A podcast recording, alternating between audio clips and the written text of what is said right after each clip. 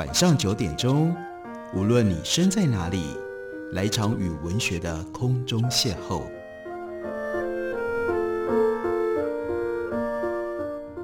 杨照谈书，邀您一同遨游文学世界，认识古今中外的经典之作。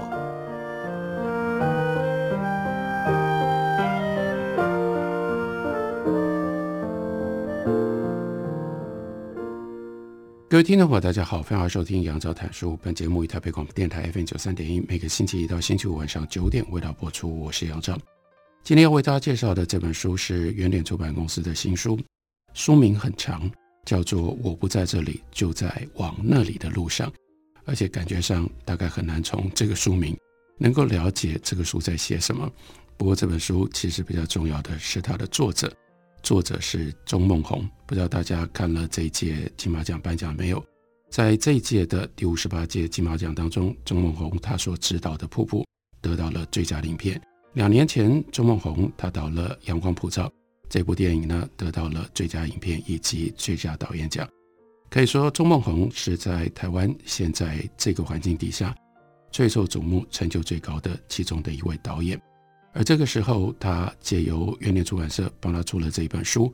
这本书一方面收集了他历年来一些自己认为相当重要的摄影的作品。我们也知道，周孟宏在《瀑布》之前，绝大部分他所拍摄的电影都是自己担任摄影。他除了在电影的摄影上也有很高的成就之外，平面摄影也是他所专长的。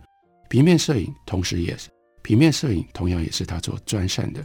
因而这本书就收录了他一些平面摄影的重要精彩作品。另外，我们可以从这本书里面感觉到，为什么钟孟宏可以变成台湾？为什么钟孟宏在拍摄电影上面可以有这样的成就？因为他真的非常会讲故事，而他人生的过程当中累积了很多可以用文字，但同样也可以用影像来表达的故事。在这本书，他写了一篇自序。一开头的时候就是很有故事性的。他说：“我曾经做过一个梦，梦到我收到一个派对的邀请函，上面写的是泳池趴。出发前，我花心思在泳衣店待了一个下午。本来想要选一件小到不行的紧身三角裤，但是看着镜子里穿着三角裤的自己，没有三角肌，扁窄的屁股，配上两条细致的短腿，左看右看就是觉得怪。”后来看不下去，最后换了一条比较保守的四角宽松泳裤。当天我一到达派对，发现所有人都西装笔挺。原来泳池趴的意思，只是在泳池旁边办派对，不是要大家跳进到泳池里，边喝着鸡尾酒边聊着比基尼女郎。当时我感觉胃有一点紧，好像快要抽筋的样子。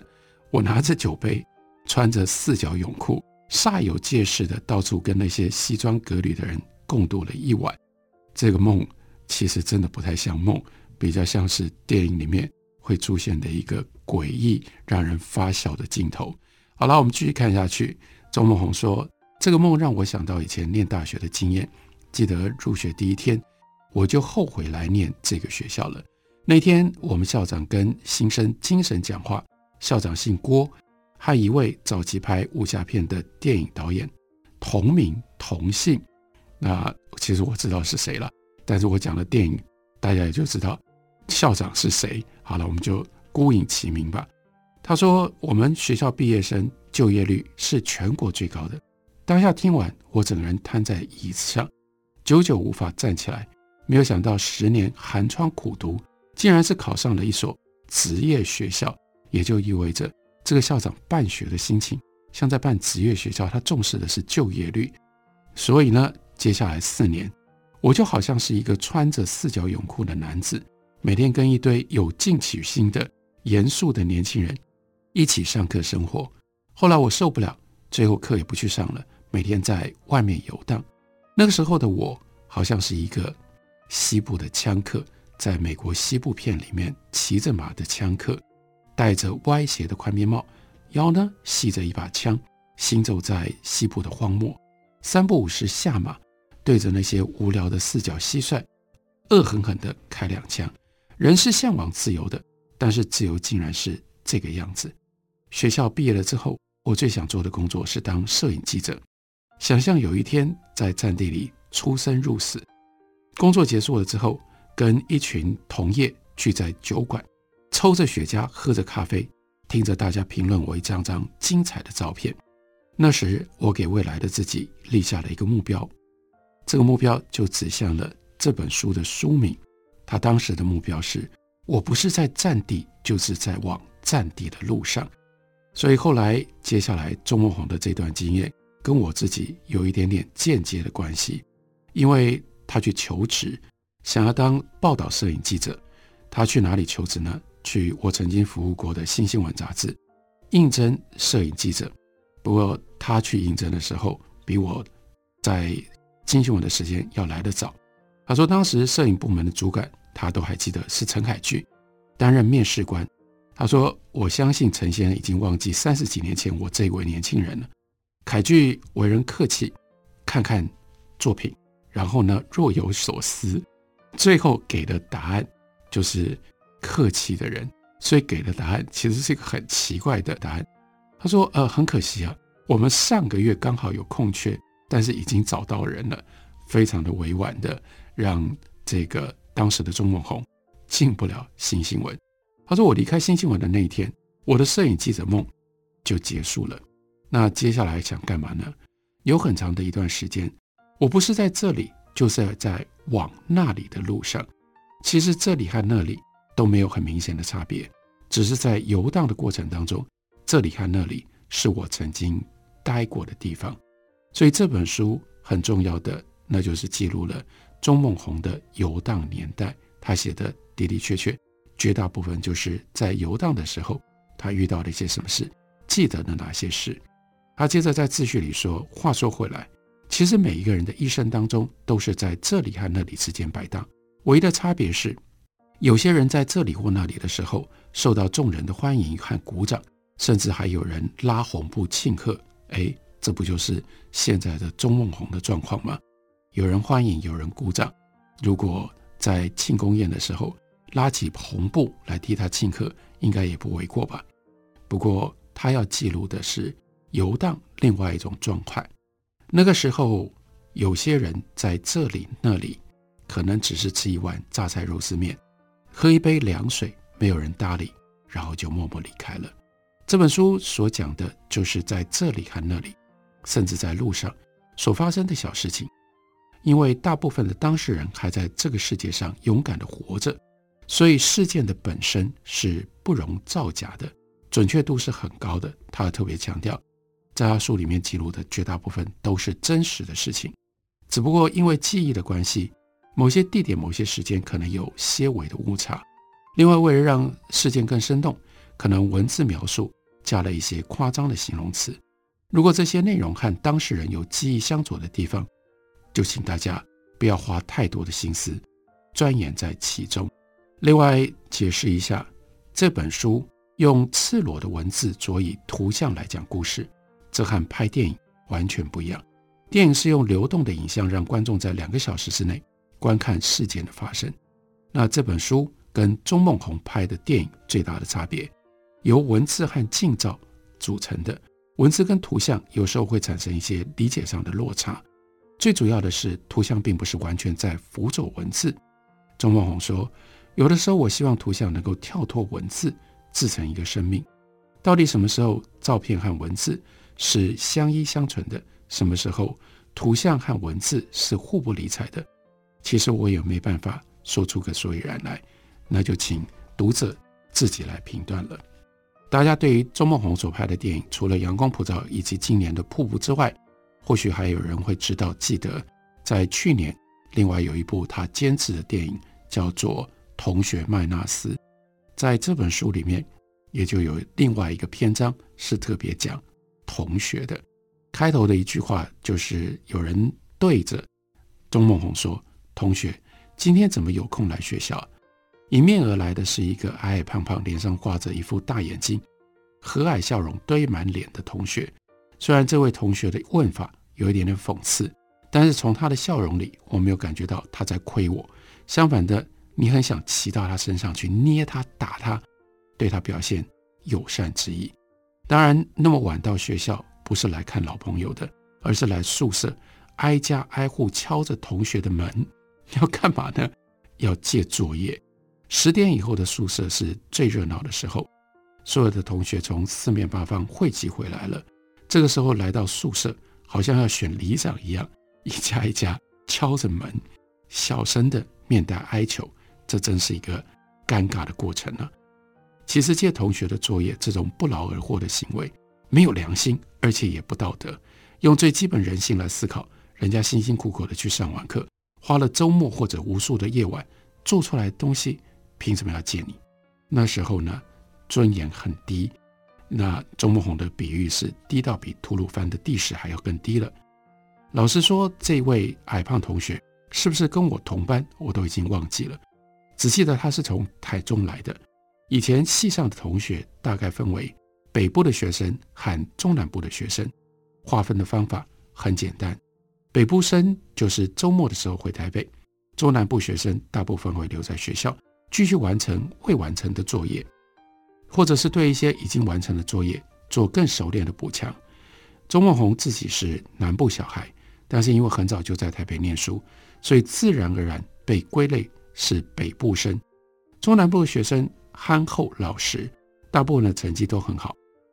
但是呢，从台中来的这个同学，他也是憨厚老实，成绩却不是很好。不过，即使再怎么不好，都比那个时候的钟梦红好得多。他说：“我应该是全班成绩最差的，虽然名次不见得都是倒数第一。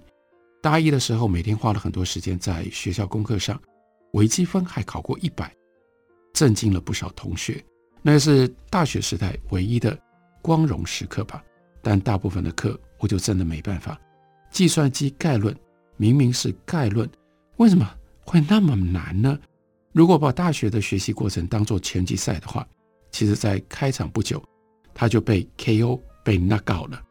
我不明白为什么电脑里零跟一的关系可以那么样的复杂，不就是数学里最简单的二进位原理吗？学校规定，所有的教科书都必须是原文书。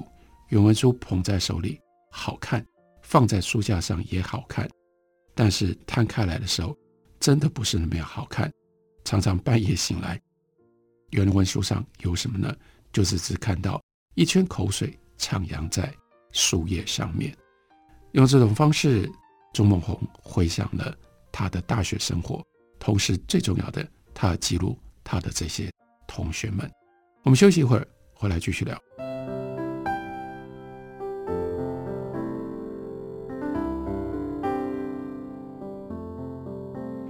听见台北的声音，拥有颗热情的心，有爱与梦想的电台，台北广播 FM。九三点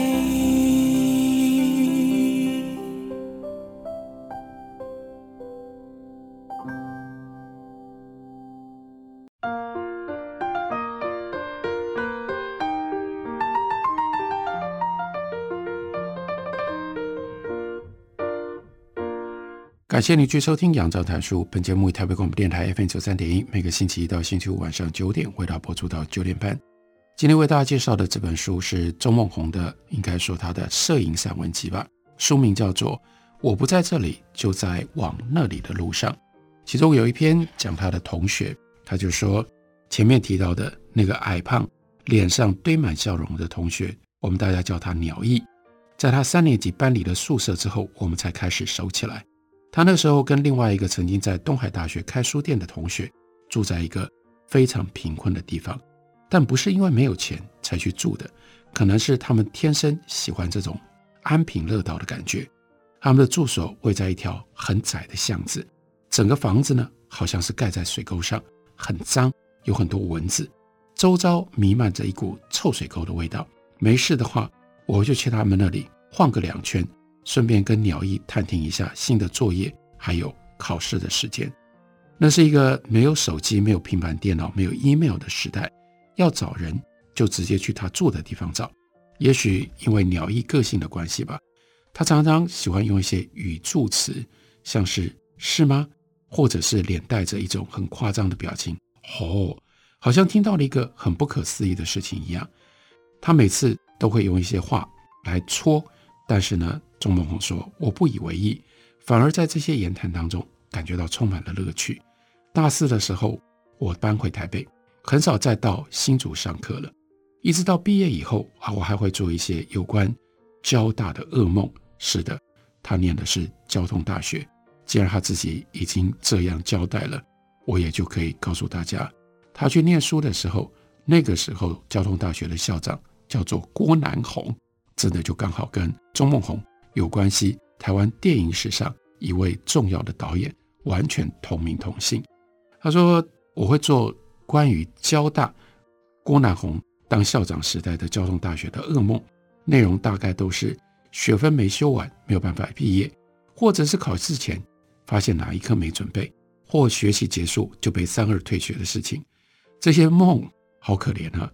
一直到这么大年纪了，还会在钟孟宏的生活里重复的出现。他说，记得退伍前收到了一些新竹科学园区高科技公司的来信，希望我能够去应征。在那个年代。交大毕业生在各大公司很抢手，但是呢，我实在不敢去应征，感觉如果去应征，一定会被看破手脚，很怕主考官最后会说：“哎，你不是交大毕业的吗？怎么连这个都不会？”想想那会是一件多么可怕的事情，而且到时候叫做丢人丢得满地都是。交大毕业的连一点基本的电脑概念都不懂，其实一直到现在，我离懂都还是很远。连基本的打字都不会，搞到后来没有原因的就非常痛恨电脑这个鬼东西，甚至到后来也无来由的怨起同学都没有再联络了。记得有一次，有几个热心的同学找到我公司的网址，很高兴的开心联络写信给我。其中一位女同学在写信给我的时候，可能没有注意，就把我的信给打错了。的确，这两个字。因为都有人姓，钟梦红的“钟”是金重钟，但是呢，女同学把它写成了金同钟。那个时候心里不知道哪里来的一把火，突然回信给人家说：“你连同学的名字都会打错，这算什么同学啊？你把我公司的 email 从你们里面删掉了。”果然，后来就没有再收到任何同学写信来了。在过往的时间里，因为一些事情的不顺遂。你可能有意的忘记那些曾经跟你走过同一段路的人，甚至曾经有过的情感也被自身的怨气给抛弃了。甚至，其实不管你多么厌恶你的过去，在你的人生路上，还是会不禁回头看着过往，那些情感还在，只是你不愿意再低下身把它给捡起来而已。他说：“我不知道我对电脑有多反感，甚至到现在没有自己的 email。”更不用说脸书或者是 IG 之类的，所以大家也不用到脸书或 IG 上试图要找钟孟宏。你要真正了解钟孟宏，你对钟孟宏有兴趣、有好奇，你就来读我今天跟大家介绍的这本书吧。他说，一天早上我到办公室，无心的将公司的 email 打开，发现一家常合作的后期公司做后制的寄来的片子。那是一支三十秒的广告片，我看了一下，就简简单单的回了一封信。回信说什么呢？以后不要再把这种烂片子寄到我们公司了。没多久之后，公司的电话开始响起，后制公司的人打电话来关心，小心翼翼地问公司的制片，说一早上那个 email 的回复是谁发出来的？制片就诚实的回答说，是我们家导演。那支片子。是后制公司不小心寄来的，他是另外一家制作公司的骗子，而就在回复的那一刹那，这下麻烦了。钟孟宏不知道，他没注意，他是 reply to all，所有的人都收到了这封信，包括制作公司、广告公司都看到那那一句短短的话。再说一次，以后不要再把这种烂片子寄到我们公司了。所以就使得参与那次案子的人。每一个人都很不高兴，因为好像被说中了心事。不开心之外，大家也当然觉得幸灾乐祸或庆幸吧，因为那个全部回复的名单幸好还没有客户。如果客户知道了，一路怪罪下来，不知道会掀起什么样风波。Email 或者是 FB，让所有的人际关系变得更靠近，但是只是让关系更流于文字书写的形式而已，也让每个人都变成了自媒体，拥有一个发言的主导权，或者是觉得自己拥有发言的主导权。你会期待认识你的人认同你，也期待不认识你的人因为看你的言论而加入你的社群。每个人都想把自己暴露出来，但有的时候暴露的越多，发现到最后，结果呢，不都是一些吃喝玩乐的东西？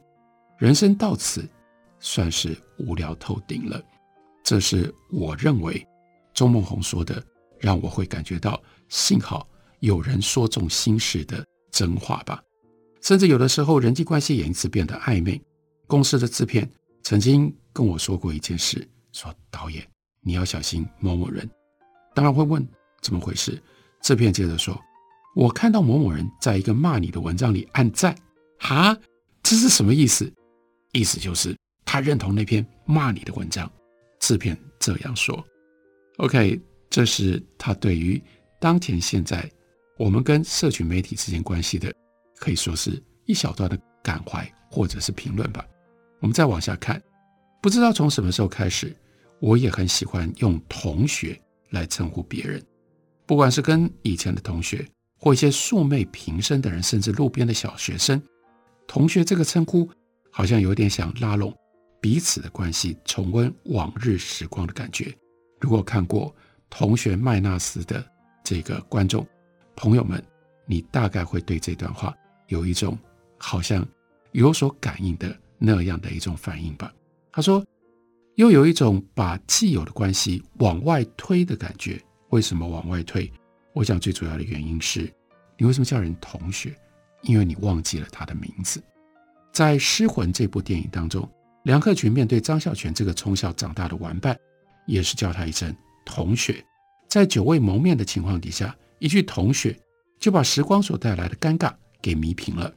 当初拍这部电影的时候，为了故事当中张孝全的角色，咨询遍了心理医师。那个时候呢，透过关系找到一位。这方面的权威来替做导演的人剖析一下张孝全的个性，从精神医学的角度看出了脚本的一些问题。他去找这位权威的时候，权威就告诉他，梁克群这个同学的角色在张孝全的心里代表了最单纯的情感。另外，直接点明了一个问题，他觉得张孝全这个角色的妈妈应该是王宇先生所杀的。其实当初角色设定是妈妈生病去世而已。他说：“我无法判断精神分析是真是假，但是从看不到的人生轨迹里面去找到人身处的位置，这倒是一个非常有趣的事情。过程有点像是侦探在解谜一样。这部电影《失魂》，我不知道大家看过没有？我看过，其实是非常有趣的一部电影。但是我为什么问说？”不知道你们有没有看过？因为我无法假设任何人看过。我身边的朋友几乎没有人看过这部电影，因为这部电影是以惨烈的票房收尾。那就像所有做的调查，包括那么认真的去问心理医生、去找精神分析的专家，这不都是白费，变成了玩笑一样吗？这是一个拍出票房惨烈的导演，他的一种反省跟感慨吧。周孟红回想，在交大念书大三的时候，有一堂课叫城市语言。哦，那个时代，你要能够运用电脑，非得要学城市语言不可。他说：“我觉得那是一门很玄的课，非常庆幸的，不止我有这方面的问题，很多同学也对这堂课充满了不解，可以非常轻松的应对。期中考一考完，同学们一片哀鸿遍野，很幸运的。”我的哀声就可以躲藏在大家的叫声当中。那个时候心里高兴的想，老师不会为了要把我当掉，也顺便把全班百分之八十的人都当掉了吧？期末考老师就放出风声，他说期末考的满分是两百分，但是只要考了六十分，这科的学习分数就算过了。这意思是相当于如果满分一百分，只要三十分就及格了。那时候大家忐忑不安，因为不知道会是什么怪题目。不过呢，这位老师宅心仁厚，其中光是送分题就有将近六十分，有一题三十分的题目是只要翻过课本的第一页，答案就是课本的那个大标题。所以那个时候的周梦红全心守护着能够拿到分数的两三题，等待交卷。当时心里很笃定。就算只有那几题，仍然可以过关了。没有想到，就在下课前的五分钟，有一位南部来的心地非常好的同学，用很小声、怕人家听到的声音叫着：“同学，同学！”当我微微转过身，他从后方丢过一张纸，我借由好像不小心把笔掉到地上，捡笔的过程当中，把那张纸条捡起来。他从后面告诉我：“你那题写错了，就是那题。”三十分，只要看过课本第一页的送分题，那个同学把答案抄在那张纸上丢给我。我当时打开那张纸，整个人吓到快要不行，然后开始非常用力的用橡皮擦把考卷上写过的答案擦掉。当时考试有一个不成文的规定，要用铅笔作答，橡皮擦不止快要把纸擦破，连书桌都要快要擦出洞来了。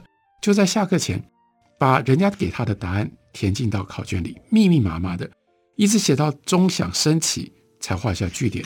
虽然当下披头散发，但是痛快的程度不下于拿到奥运金牌。那时候心里想，人只要知错能改，就算千钧一发，我们还是会往正确的方向前进。下课之后，特别去握那个同学的手，拍着他的肩膀，谢他救我一命。他露出浅浅的微笑。觉得这是他应该做的事。后来交完考卷，开始有人讨论答案。钟孟宏才发现自己原来写的答案才是对的，在心里面狂骂脏话：“这什么东西啊！”我们再看后来的结果，最后的结果，学期结束，成绩单下来，全系只有他跟提供他答案的那个同学双双被当。大学的时候再重修一次。不晓得当初阅卷的助教看到我的考卷的时候有没有爆笑出来，因为没有擦得很干净。一个白痴学生明明写了对的答案，用力把它擦掉，然后用歪七扭八的字把错误的答案写上去。钟文红他的文章这一段的最后一句话，大家应该要听一下。他说：“我又有一个新的领悟，知错能改不一定是对的，你只要有信心活着。”错的东西也可能会变成对的，而且把自己弄得披头散发，这就是一个不智的行为。我们用这种方式了解钟孟宏，而且体会到钟孟宏除了在拍电影影像上之外，他的文字也有他特殊的风格、特殊的魅力。这本书叫做《我不在这里，就在往那里的路上》。感谢您的收听，明天同一时间我们再会。